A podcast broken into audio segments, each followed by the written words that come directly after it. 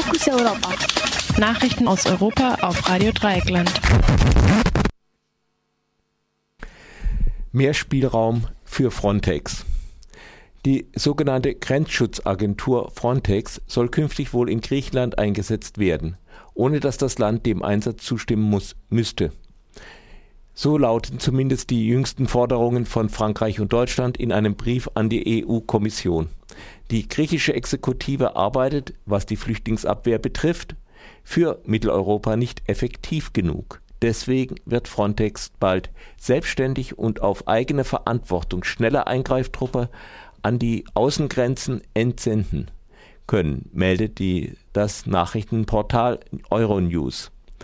Während die Festung Europa ihre Schotten weiter dicht macht, planen private Flüchtlingsinitiativen Kauf und Einsatz von Rettungsschiffen. Die Initiative Sea-Watch mit Sitz in Brandenburg ruft nun zu Spenden auf, um den Kauf eines 33 Meter langen Schiffes plus Ausrüstung zu finanzieren. Die Organisation SOS Mediterranee sticht mit der MS Aquarius Mitte Januar in See. Das Schiff kann bis zu 500 Menschen ne-, aufnehmen und wird bisher durch eine äh, Crowdfunding-Kampagne finanziert. Klimagipfel der Vereinten Nationen COP21. KlimaaktivistInnen in Paris planen einen Aktionstag für kommenden Samstag, obwohl die französische Regierung Proteste nach den Anschlägen am 13. November verboten hat. Am Montagabend sprach Naomi Klein, Journalistin und Autorin von Die Entscheidung Kapitalismus versus Klima in Paris über die Klimaverhandlungen. Indem wir auf die Straßen gehen, lehnen wir klar und unmissverständlich die drakonischen und opportunistischen Verbote von Hollands Regierung ab, so Klein. Außerdem wird es ein Trauerzug für die tausende Menschen, die ihr Leben aufgrund Klimaveränderung verloren haben, geben. Den Deal, der in weniger als einer Woche mit wahrscheinlich viel Fanfare und selbstlos von PolitikerInnen verkündet wird, erachtet sie als außerordentlich gefährlich. Die Verhandlungen würden auf eine Einigung über die weltweite Erwärmung des Klimas von drei bis vier Grad hinauslaufen, prognostizierte Klein. Alles, was jedoch über den vormals angestrebten zwei Grad liege, wird in Übereinkunft von Kopenhagen dem Ausschlussdokument des Klimagipfels von 2009 als gefährlich eingestuft. Schon damals protestierten afrikanische Delegierte und karibische Inselgruppen gegen ihr Todesurteil. Schon jetzt fordert äh, die globale Erwärmung tausende Menschenleben und Existenzgrundlagen auf den Philippinen, in Bangladesch, in Nigeria, New Orleans und den Marshallinseln. Die Liste ist endlos zu klein. Erderwärmung ist unterschwelliger Rassismus. Morgen Abend spricht auch Amy Goodman, unabhängige Journalistin von Democracy Now, nach dem form formellen Ende des UN-Gipfels über die Wichtigkeit von unabhängigen Medien zu Zeiten des Krieges und des Klimawandels. Wiederanschlag auf Flüchtlingsunterkunft.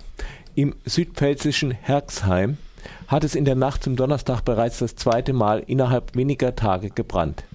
Die neun dort untergebrachten Asylsuchenden sowie ihre Betreuer blieben unverletzt. Das meldet die Tageszeitung Neues Deutschland. Bereits Ende letzter Woche gab es im Ort einen Brandanschlag auf eine geplante Flüchtlingsunterkunft, in der bis zu 800 Menschen untergebracht werden sollen. Für den morgigen Freitag hat die Gemeinde Herxheim zusammen mit dem Landkreis zu einer Solidaritätskundgebung aufgerufen. Statt Demonstrationen zu organisieren, sollten die Kommunen vielleicht verstärkt eine dezentrale Unterbringung von Geflüchteten forcieren, anstatt hunderte Menschen in Wohnheimen zu ghettoisieren.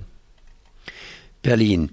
Präsident vom Landesamt für Gesundheit und Soziales zurückgetreten.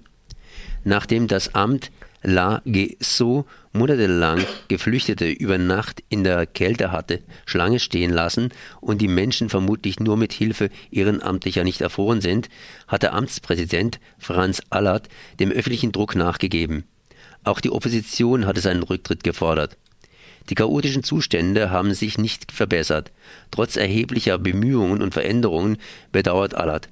Hunderte Menschen warten täglich vor dem Amt bei Kälte und Regen, um Geld oder Krankenscheine abzuholen.